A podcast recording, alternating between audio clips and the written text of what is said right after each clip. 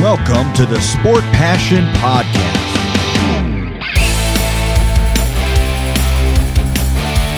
And here is your host, Lars Marendorf.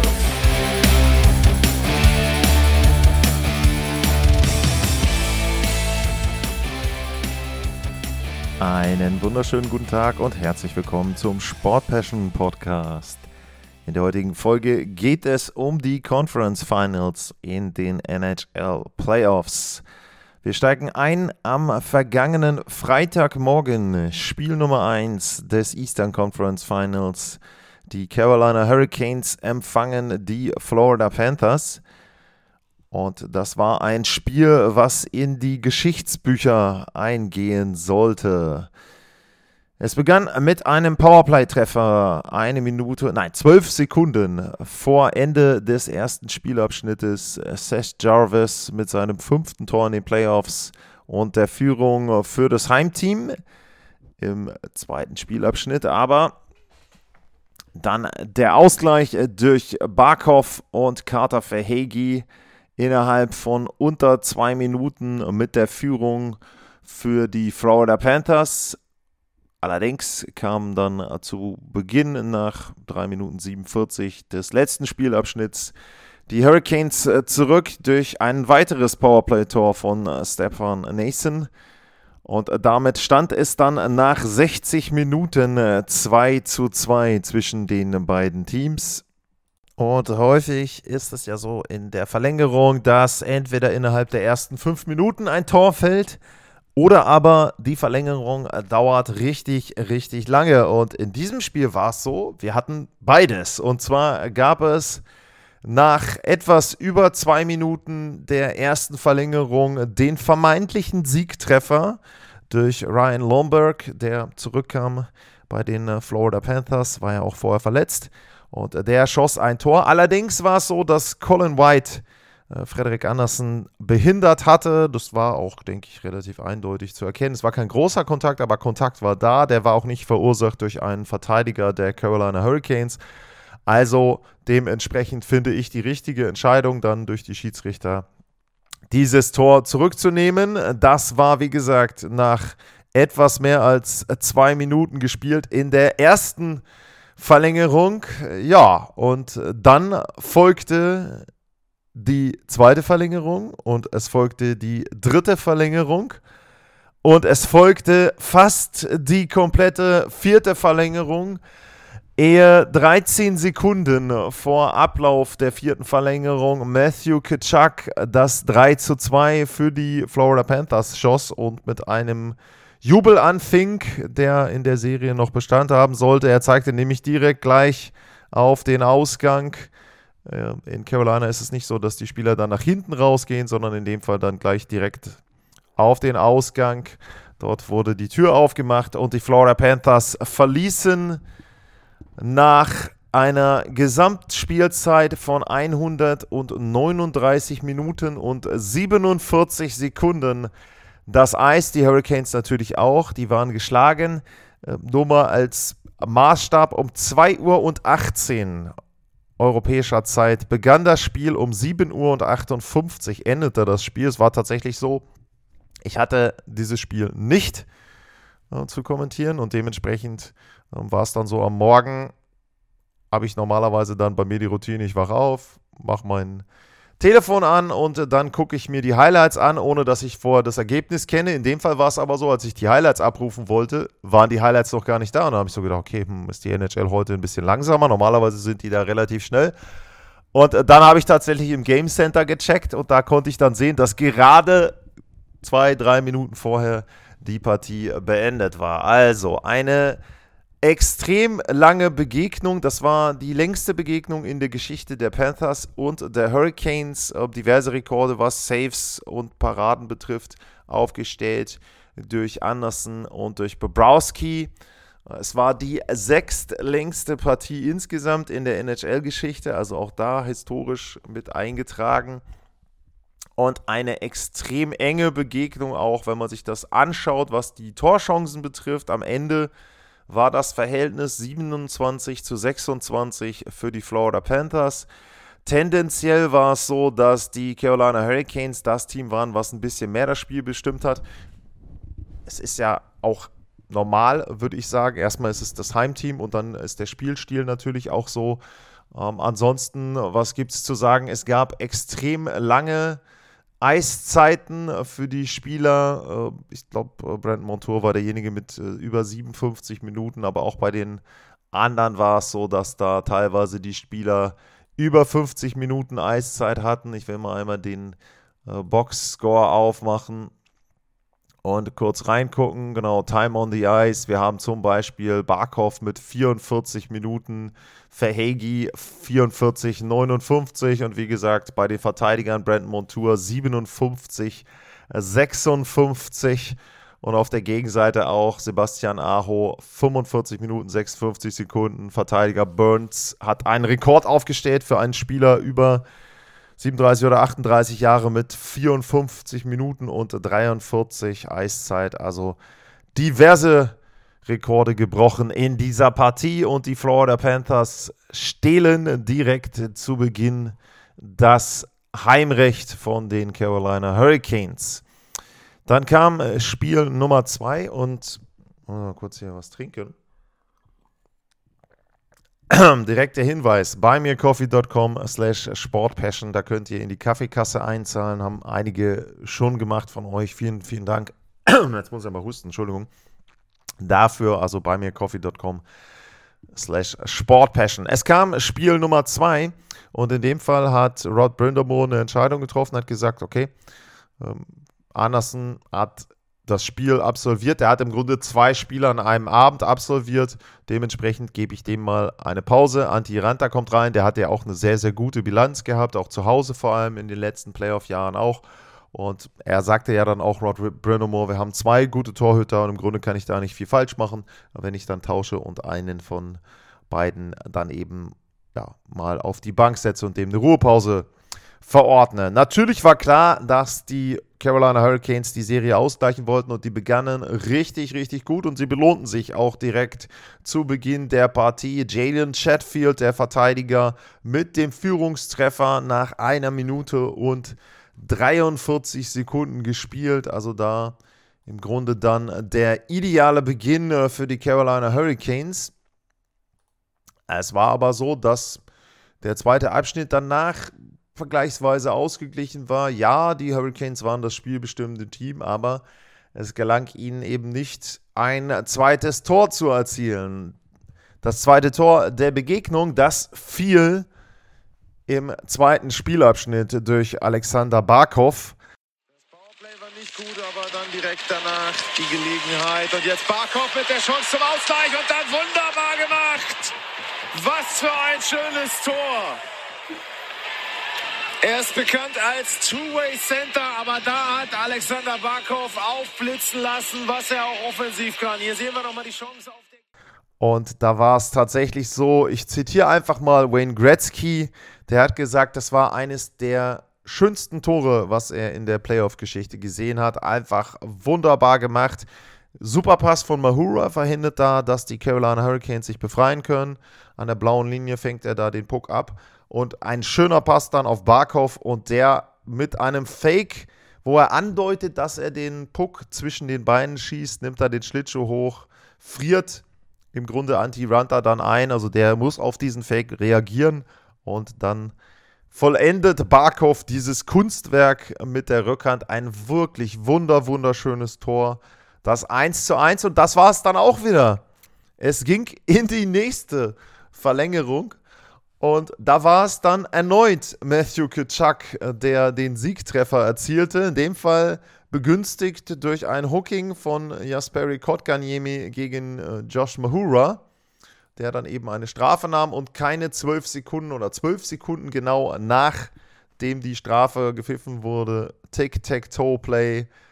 Sam Bennett auf Sam Reinhardt oder umgekehrt, weiß nicht mehr, wer jetzt direkt der Vorlagengeber war und dann vollendet durch Matthew Kitschak sein siebtes Tor insgesamt in den Playoffs, der dritte Treffer in einer Verlängerung. Damit hat er den NHL-Rekord eingestellt, also auch da wieder historisches und natürlich, das passte auch gleich wieder von ihm, der entsprechende Jubel. Und die Florida Panthers verabschiedeten sich mit einer 2 zu 0 Führung aus North Carolina. Und da merkte man schon bei den Carolina Hurricanes, so langsam begann der Frust größer zu werden, denn beide Partien waren nicht schlecht von Carolina. In beiden Partien waren sie eben die Mannschaft, die mehr vom Spiel hatte. In Spiel Nummer 2 waren es 23 zu 15 Torchancen. Das war also auch dann noch in der Statistik der Beleg dafür. In Spiel 1 war ja dann diese Statistik sehr, sehr ausgeglichen. Expected Goals waren in Spiel Nummer 2 4,68 zu 2,59. Also auch da deutlich der Vorteil für die Carolina Hurricanes. Aber sie haben nicht mehr als diesen einen Treffer früh durch Jalen Chatfield erzielt. Und auf der Gegenseite Sergei Bobrowski entwickelt sich wirklich langsam zum Schrecken der gegnerischen Stürmer. Auch da sehr, sehr gutes Spiel von ihm. Und ich nehme mal vorweg, es war nicht das Beste bisher in den Conference Finals, das er hatte, denn es kam Spiel Nummer 3 und für mich war das so ein bisschen Déjà-vu. Ich habe Spiel Nummer 2 kommentiert für die Kollegen von MySports aus der Schweiz und Spiel Nummer 3 hatte ich auch und da war es tatsächlich so, dass ich mich natürlich daran erinnert gefühlt habe an Spiel Nummer 3 der Toronto Maple Leafs bei den Florida Panthers. Auch das habe ich kommentiert und die Ausgangslage war ja identisch.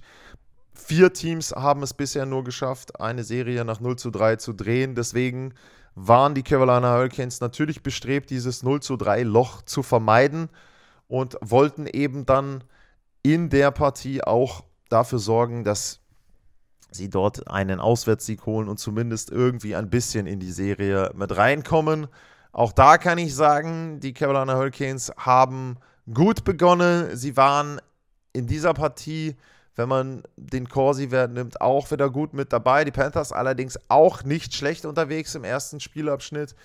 Äh, man muss da eben auch sagen, da natürlich der Vorteil für äh, Paul Maurice, dass er dann die Wechsel bestimmen kann, dass er sich die Reihen aussuchen kann, die gegeneinander spielen. Und das hat er da auch gut gemacht, finde ich, in dem Spiel.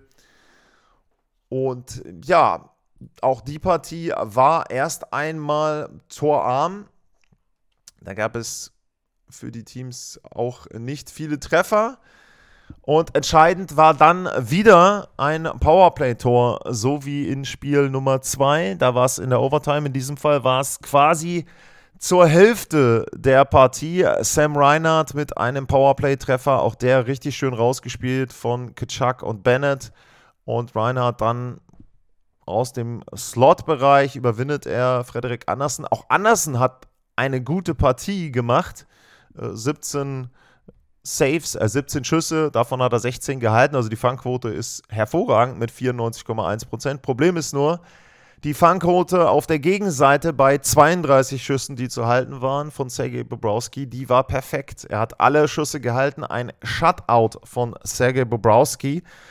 Und das Ganze ist natürlich typisch NHL mal wieder nicht ganz ohne Beigeschmack äh, vonstatten gegangen, denn es gab zwei Minuten, weiß ich gar nicht, zehn oder zwei Minuten acht, glaube ich, vor Ende der Begegnung einen hohen Stock und da war für mich klar, dass es dafür zwei Minuten gibt. Und es war einfach, also das sind immer Szenen, die kann man im Grunde, wenn jemand Eishockey nicht kennt und jemand auch dieses Spiel nicht gesehen hat, ist das schwer zu beschreiben.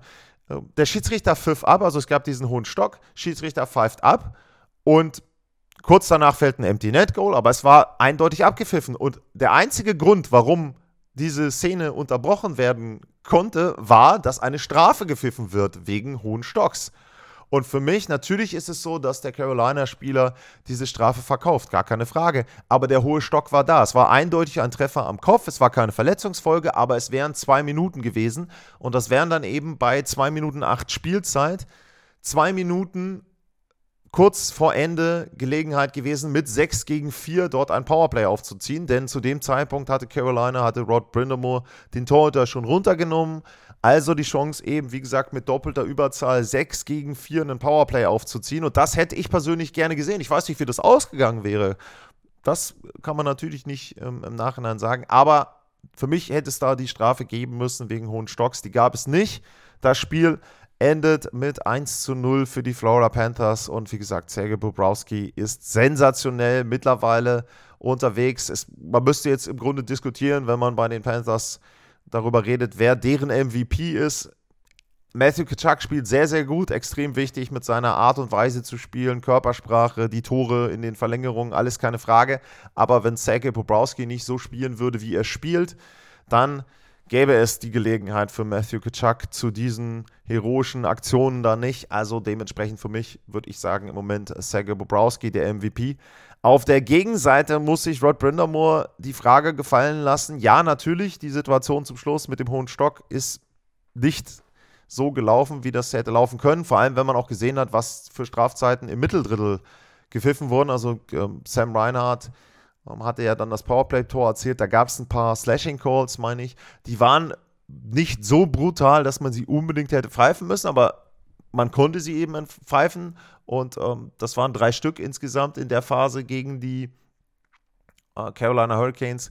Und da muss ich dann schon sagen, ähm, dann hätte ich diesen Call am Ende auch gerne gehabt und dann wären es am Ende dann eben auch nochmal zwei Minuten Überzahl gewesen. Aber Rod Brindamore hat seine erste Reihe nicht auseinandergezogen und das kann ich nicht ganz nachvollziehen. Äh, Sebastian Aho mit ähnlichen Problemen, muss man ja dann auch sagen, wie die Top 4 der Toronto Maple Leafs in der vorangegangenen Serie gegen die Florida Panthers. Auch da war es ja so, dass zum Beispiel eine Matthews dort stark kritisiert wurde, dass er eben nicht getroffen hat. Und das ist bei den Carolina Hurricanes im Moment auch so. Und er hat, Rod Brindamore hat die erste Linie, äh, Aho, Nathan, Jarvis so zusammengelassen, weitestgehend. Bei 6 gegen 4 nachher war da noch Jordan Stahl mit drauf.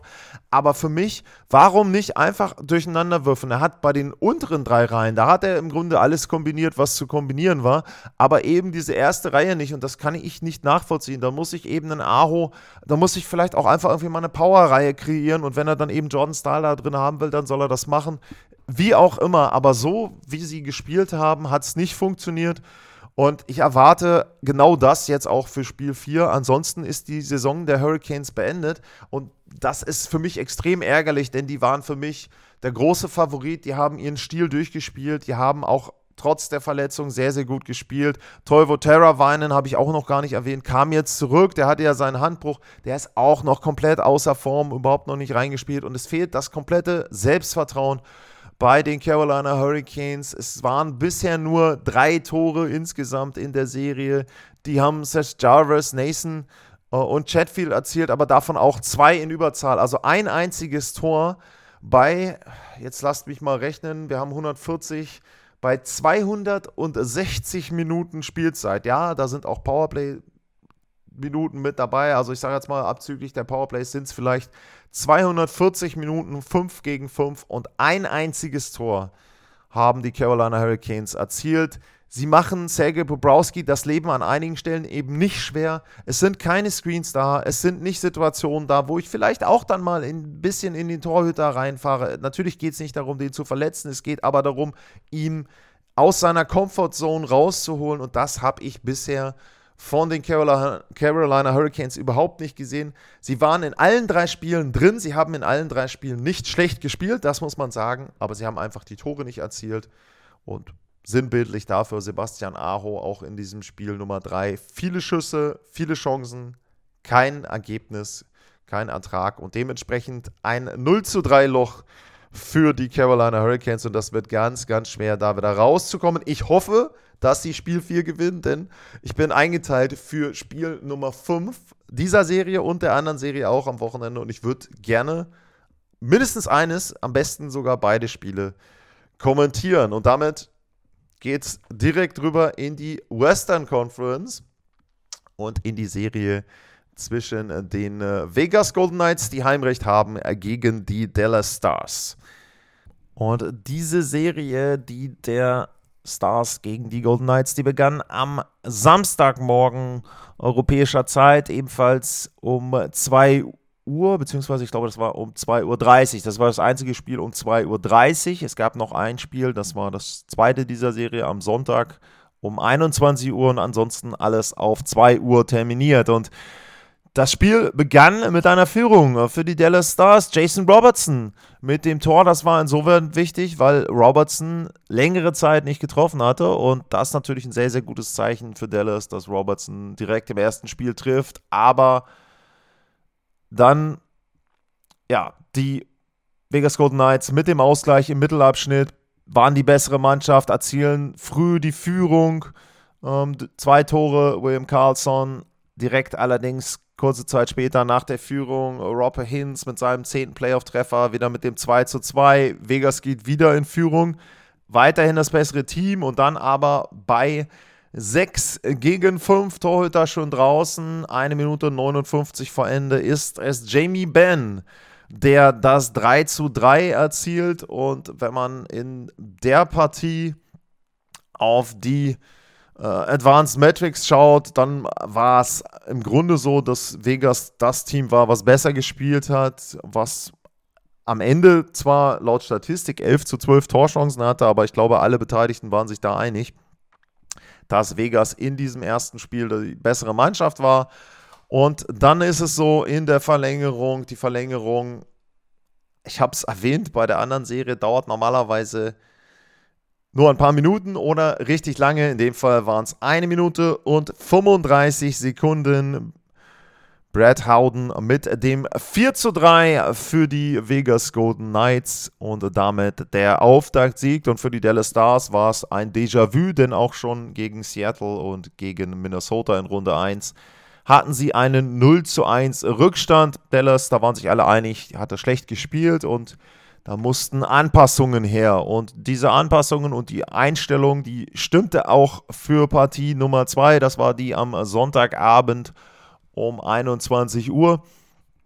Und die Vegas Golden Knights mussten auch direkt den Rückstand kassieren. Dallas also besser. Miro Haskinen mit seinem ersten Tor in den Playoffs. Auch das wichtig für die Dallas Stars. Mit der Führung nach 2,47 Mark Stone mit einem Powerplay-Tor bei 5 gegen 3 waren beide Strafen berechtigt, aber auch in dem Fall dann schlecht gemacht von Dallas mit dem Ausgleich Mitte des ersten Spielabschnitts. Aber Dallas, wie gesagt, weiterhin die bessere Mannschaft gewesen und im Mittelabschnitt Jason Robertson, er hat im ersten Spiel getroffen, er hat im zweiten Spiel getroffen. So ist es ja häufig dann auch bei Torjägern, wenn es einmal läuft, äh, dann hat man wirklich einen Lauf und trifft eben dann auch in mehreren Spielen hintereinander wieder die Führung für die Dallas Stars. Und äh, wie gesagt, die waren speziell in den ersten beiden Dritteln wirklich besser, hatten mehr vom Spiel und ja, hätten an der einen oder anderen Stelle auch ein drittes Tor erzielen können, wenn nicht sogar müssen.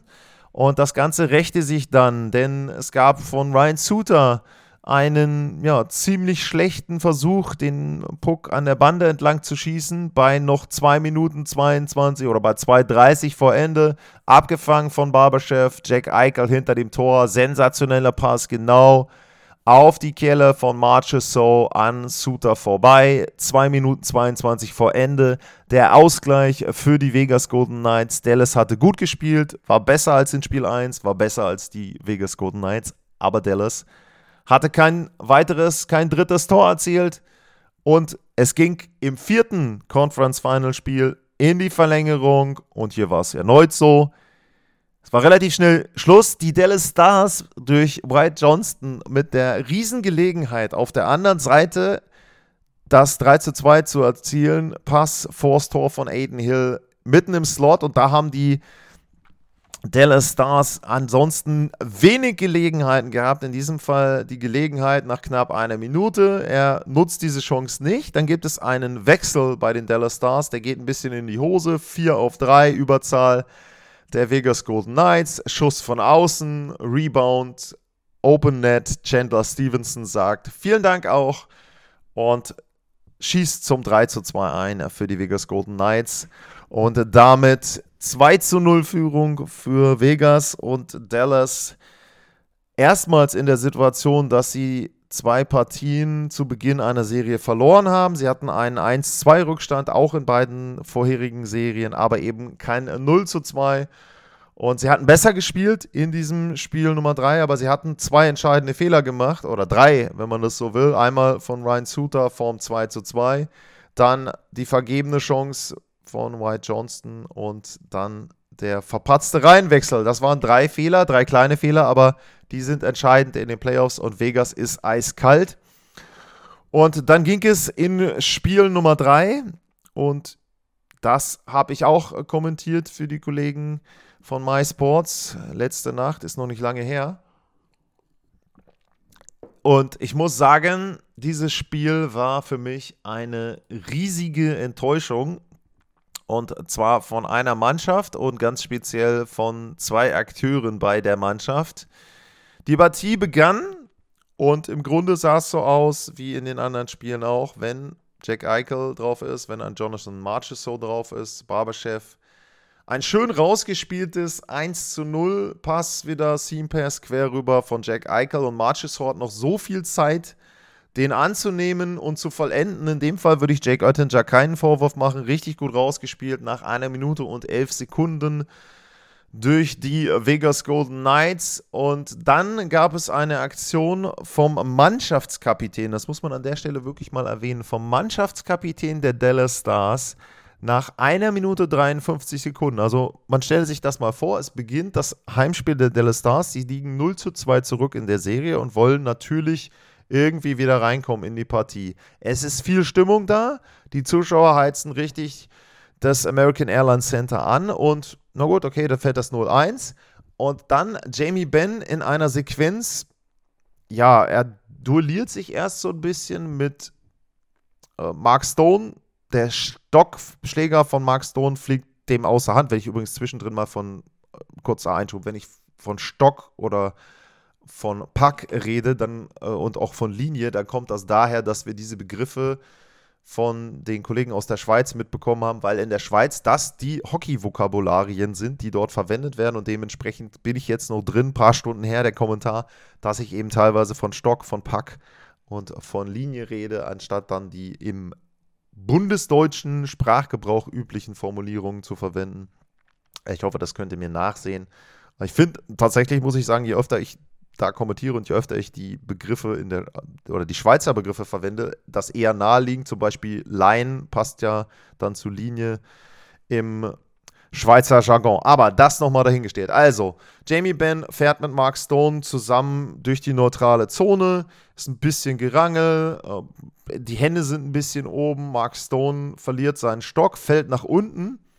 Und Jamie Benn hat nichts Besseres zu tun, als einen Crosscheck gegen den Kopf von Mark Stone anzusetzen und den dann auch durchzuführen und ihn da zu treffen. Und Mark Stone ist zum Glück, muss man in dem Fall dann sagen, nicht verletzt, aber die Schiedsrichter pfeifen erstmal und geben dann auch direkt einen Major Penalty. Ähm, der wird natürlich dann nochmal betrachtet und da wird natürlich nochmal geguckt und drauf geschaut, aber die Ansicht der Bilder, also es gab ja mehrere Perspektiven, lässt keinen anderen Schluss und kein anderes Resultat zu. Fünf Minuten Major plus einen Game Misconduct für Jamie Benn und es waren wirklich keine zwei Minuten gespielt. Die Dallas Stars liegen 0 zu 1 zurück und der Mannschaftskapitän ist raus.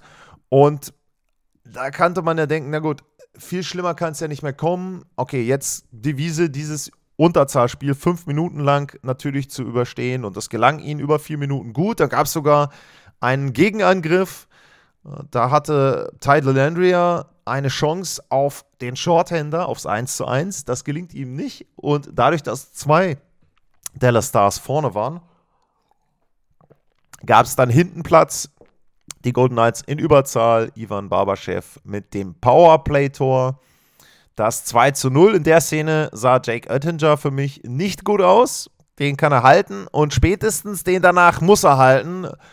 Kurze Zeit später William Carrier mit dem 3 zu 0, ein Rückhandschuss. Ich glaube, bei der NHL war irgendwie Beautiful äh, Backhand Shot oder so die Rede bei Twitter, da haben sie das geteilt. Also bei aller Liebe, das ist ein Schüsschen von äh, Carrier, das ist für mich nichts, was ein NHL-Torhüter in den Playoffs in irgendeiner Form kassieren sollte.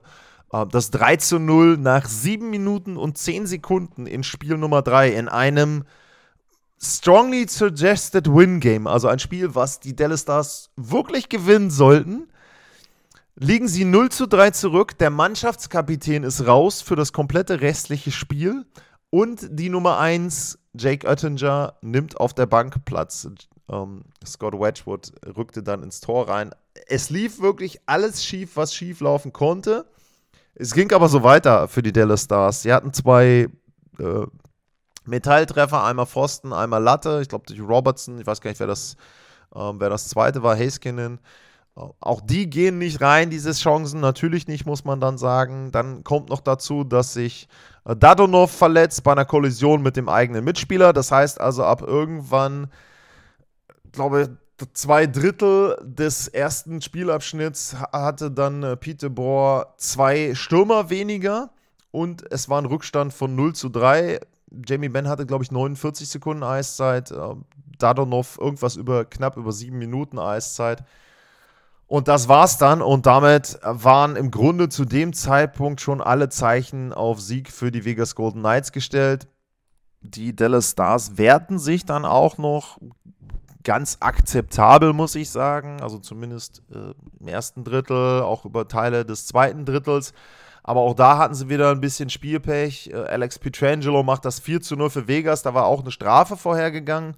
Und die Unterzahlformation der Dallas Stars hatte im Grunde diese Strafe schon verteidigt und mit Ablauf der Strafe Pietrangelo von der blauen Linie, da standen vier Spieler im Screen vor Wedgwood und das 4 zu 0. Und spätestens da war die Nummer dann durch. Und dann gab es nochmal wieder ja, Loser-Hockey, Undiszipliniertheiten. Äh, Max Domi holte sich noch 14 Strafminuten in einer Szene ab, wo ich dann auch, also da muss ich übrigens auch sagen, das war wieder etwas, also die Entscheidung, diese 5 plus Spieldauer, die war vollkommen richtig durch die Schiedsrichter, aber zum Beispiel in der Szene mit Domi, äh, da gab es vorher von äh, Niklas Haig einen, eine Aktion an der Bande, da hätte man eine Strafe pfeifen können. Dann gehen, weiß ich nicht, 20 Sekunden im Spiel vorbei und danach ist Max Domi derjenige, der im Prinzip da nur aktiv ist, ein Crosscheck mit der Faust dann noch gegen Hake einschlägt. Der lacht eigentlich das Ganze nur weg, weiß, wir führen hier 4-0, wir führen in der Serie nach dem Spiel 3-0. Da brauche ich mich hier auf nichts einlassen. Interessant fand ich halt nur, er kriegt halt eine Strafe wegen Unsportsmanlike Conduct, wo ich sagen muss, ähm, das Einzige, was er macht, ist, er lacht, aber ich habe jetzt auch nicht, konnte da nicht sehen, dass da irgendwie ein lächerlich machen des Gegners mit dabei war. Und äh, das war so ähnlich wie Austin Matthews Strafe, wo der von äh, Steven Stamkos geschlagen wurde, als der Linesman oder als der Schiedsrichter beide irgendwie festhält. Also habe ich nicht verstanden, warum da Hake äh, mit raus musste. Aber gut, im Grunde war es dann egal. Die Zuschauer der Dallas Stars haben ähnlich, ja, fair agiert, will ich mal sagen, wie ihr Mannschaftskapitän. Die haben sich der Leistung von Jamie Benn angepasst. Es waren noch 22 Sekunden zu dem Zeitpunkt zu spielen im zweiten Drittel. Da flogen diverse Gegenstände aufs Eis. Die Schiedsrichter haben das einzig Richtige gemacht, haben gesagt, okay, komm, jetzt fahrt mal in die Kabine. Beide Teams, die 22 Sekunden spielen wir vorher noch vorm letzten Spielabschnitt. Da waren die Fans immer noch nicht wieder zurechnungsfähig, will ich mal sagen. Da gab es einen Popcorn-Eimer-Wurf gegen Aiden Hill. Auch das war ein Versuch, ihn zu treffen. Er sagte dann, glaube ich, suffisant in der PK danach, naja, im Grunde ist es so, dass ich dass alles an mir abgeprallt ist. Auch dieses Popcorn, also fände ich vollkommen überflüssig, was die Dallas Stars-Fans da veranstaltet haben. Und das letzte Drittel dann im Grunde fast ereignislos. Man muss einfach sagen, etwas, was den Vegas Golden Knights extrem gut gelingt, natürlich jetzt bevorteilt in dem Spiel durch die Strafe von Ben, dadurch, dass Stürmer fehlten bei den Dallas Stars. Aber die Vegas Golden Knights nehmen extrem gut das Transition Game, die Rushes raus aus dem Spiel der Dallas Stars. Die hatten in den Playoffs vorher die meisten Gelegenheiten und Tore, meine ich, in Runde 1 und 2 und das ist ihnen mittlerweile komplett abgegangen. Da gibt es kaum Gelegenheiten, irgendwie schnell reinzufahren. Das Gebiet vor Aiden Hill ist leer. Da sind keine grünen Stürmer zu sehen. Da wird aufgeräumt durch die Vegas Golden Knights. Extrem gute Defensivarbeit durch die Forwards, durch die Verteidiger und Vegas ganz klar auf Kurs. Zweites Stanley Cup-Finale in der Geschichte des Vereins und die Dallas Stars müssen sich extrem Sorgen machen und was dem Ganzen dann noch die Krone aufsetzt, dem ganzen Spiel und der Leistung und der Aktion ist, dass Jamie Benn nach dem Spiel dann sagt, beziehungsweise er sagt gar nichts, er redet nämlich nicht mit den Journalisten. Und da muss ich ganz ehrlich sagen, wenn ich bei den Dallas Stars irgendetwas zu sagen hätte, ist ja nicht so, aber wenn ich dort irgendetwas sagen würde, ähm, dann wäre das, lieber Jamie Benn, du bist nicht mehr unser Mannschaftskapitän. Denn das eine ist die Aktion im Spiel, das ist dumm und überflüssig und äh, vollkommen drüber. Aber dann muss ich wenigstens die Chutzpe haben und sagen nach dem Spiel, pass mal auf, ich setze mich hier hin, ich vielleicht auch nicht die Fragen beantworten, aber einfach sagen, okay Leute, war ein absoluter Fehler. Ich habe da der Mannschaft einen Bärendienst erwiesen. Ich habe mein Team früh auf die Verliererstraße gebracht. Dieses Spiel nehme ich auf meine Kappe. Ich werde im nächsten Spiel sehr motiviert sein, aber nicht übermotiviert wie in der Szene, sondern werde versuchen, das Team mit einem Sieg erstmal in die Serie reinzubringen, dem Team zu helfen. Das wäre etwas gewesen, was man sagen kann. Man muss ja nicht 500 Fragen danach beantworten. Selbst dazu hatte Jamie Benn nicht die Klasse. Wie gesagt, aus Sicht von Dallas ein rabenschwarzer Abend insgesamt. Es gab dann auch bei Twitter gab es noch Kritik, warum Pete Burr in einem Überzahlspiel nicht vielleicht auch dann nochmal einen Spieler rausgenommen, äh, den Torhüter rausgenommen hat und dann auf 6 gegen 4 geht bei Spielstand 3-0. Ich meine, wäre dann auch egal gewesen, ob es dann früh 0-4 steht. Ja, kann man auch drüber diskutieren. Bei Dallas Riesenprobleme. Joe Pawelski macht acht Tore gegen Seattle, hat im Moment kein Tor auf der Habenseite. Auch andere haben nicht getroffen. Ähm, sie haben richtig Probleme, wie gesagt, mit dem Tempo.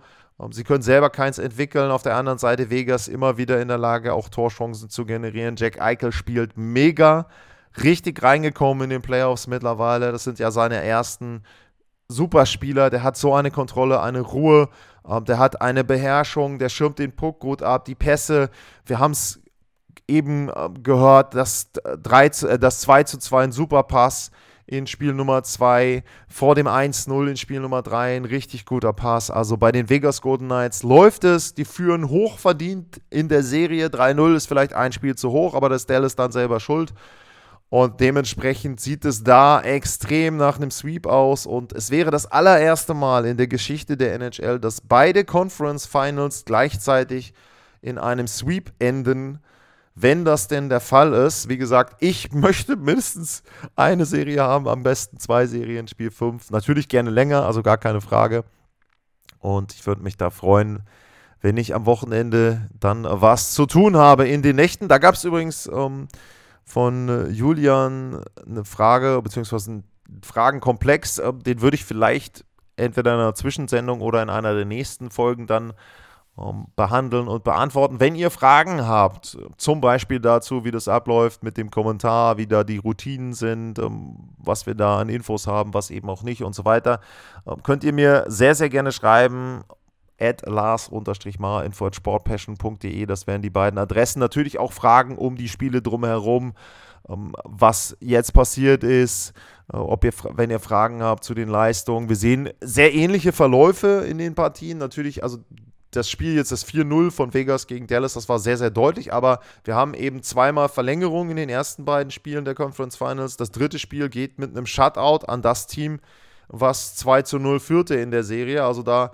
sehr, sehr viele Gemeinsamkeiten und ähm, tja, wenn man mich jetzt fragen müsste, dann würde ich eher sagen, dass Carolina wahrscheinlich noch die größere Chance hat, dort entsprechend ein Spiel zu gewinnen. So ähnlich haben das ja auch die Toronto Maple Leafs gemacht gegen die Florida Panthers. Ich glaube auch, dass Sergei Bobrovsky irgendwann mal reif ist. Ähm, im Grunde sage ich jetzt mal für den gesamten Themenkomplex, das ist jetzt sehr viel Kaffeesatzleserei, aber ich hoffe, dass das jetzt irgendwie der Fall ist in Spiel 4, dass er vielleicht da dann mal 5 oder 6 kassiert und einfach auch mal rausgeht aus dem Spiel. Wie gesagt, mir ist wurscht, wer den Standing Cup gewinnt, aber ich würde mich einfach freuen, wenn ich ein fünftes Spiel hätte. Und meine Befürchtung ist, sollte das nicht passieren, dann passiert das in der Finalserie höchstwahrscheinlich gegen die Vegas Golden Knights. Und da ist eben meine Befürchtung, dass das dann einen gewissen Lawineneffekt hat, dass nämlich Sergei Bobrovsky einmal schlecht spielt und dann auch mehrfach schlecht spielt, dass ihm dann einfach auch vielleicht so ein bisschen die Energie ausgeht. Und deswegen hoffe ich, dass er sein schlechtes Spiel jetzt vielleicht im Conference Final nimmt und dann nochmal wieder besser im Stanley Cup Final spielt. Wie gesagt, ich, ich, kann mir nicht vorstellen, also wir würden sowieso Historisches sehen, wenn jetzt eines der beiden Teams zurückkommt in den Serien. Das ist ganz klar. Ich habe es schon diverse Male erwähnt in den Sendungen über die Toronto Maple Leafs, dass vier Teams das nur gelungen ist, wiederzukommen in einer Serie, wenn sie 0 zu 3 zurückliegen in der NHL-Geschichte. Dass es jetzt dann gleichzeitig zwei Teams gelingen sollte in den Conference Finals, halte ich für ausgeschlossen. Wie gesagt, wenn ich tippen müsste, sage ich, Carolina macht da zumindest fünf Spiele draus, vielleicht sogar sechs. Und die Dallas Stars, da habe ich wenig Hoffnung, dass die irgendwie dieses vierte Spiel gewinnen können. Man muss natürlich auch noch dazu sagen, zum Themenkomplex äh, Jamie Benn, da könnte eine Strafe folgen. Ich habe heute Nacht beim Kommentar dann gesagt, da hatte ich ja dann auch relativ viel Zeit über Analysen drumherum und über Dinge drumherum zu reden, weil das Spiel einfach entschieden war. Und da habe ich dann gesagt, mein Tipp wäre, dass Jamie Benn keine Strafe bekommt, weil sie wahrscheinlich argumentieren, er hat ja 5 plus den Match-Penalty bekommen in der Partie. Damit hat er damit, da ja schon eine relativ hohe Strafe bekommen. Und ich glaube ganz einfach, dass die NHL da auch wieder agiert mit, naja, Mark Stone ist nicht verletzt und wir würden ganz gerne noch ein halbwegs ausgeglichenes Spiel Nummer 4 haben. Und wenn Jamie Benn nicht spielen kann, dann fehlt den Dallas Stars vielleicht was. Man weiß ja nicht, wie er dann spielt. Jetzt in dem Spiel Nummer 3 hat er eben da seiner Mannschaft geschadet und nicht geholfen. Ich kann mir vorstellen, dass die NHL das auch in, die, in der Strafmaß mit einfließen lässt und es dann eben dabei belässt, bei dieser 5 plus Spieldauer vielleicht noch eine Geldstrafe obendrauf. Normalerweise machen wir uns nichts vor, normalerweise müsste er dafür mindestens ein Spiel, wenn nicht sogar mehrere Spiele Sperre kriegen. Er hatte eine ähnliche Aktion vor ein paar Jahren, glaube ich, auch schon mal. Da gab es auch keine Sperre, meine ich. Also, naja, Department of Player Safety, ihr wisst, unendliche Geschichte. Damit ja, bin ich einmal durch zwei Conference Finals durchgegangen, die nicht so verlaufen sind, wie ich glaube, die allermeisten sich das vorgestellt haben. Klar, die Fans von Vegas und von Florida würden sich freuen, wenn das Ganze schnell vorbei ist. Aber ich glaube, die Hockey-Fans insgesamt wünschen sich zumindest doch ein paar Spiele mehr und auch einfach wieder spannende Spiele. Ich meine, bei der Serie, wie gesagt, im Osten sehr, sehr spannend. Jetzt im Westen Spiel Nummer 3. Eine ziemliche Enttäuschung. Ich hoffe nicht, dass das Podcast eine Enttäuschung für euch ist, dass der Podcast eine Enttäuschung für euch ist. Wenn euch die Sendung, wenn euch der Podcast generell gefällt, dann gerne bewerten, gerne abonnieren und gerne weiter sagen, wo auch immer ihr diesen Podcast abonniert oder hört. Für heute bedanke ich mich für die Aufmerksamkeit. Bleibt gesund und tschüss.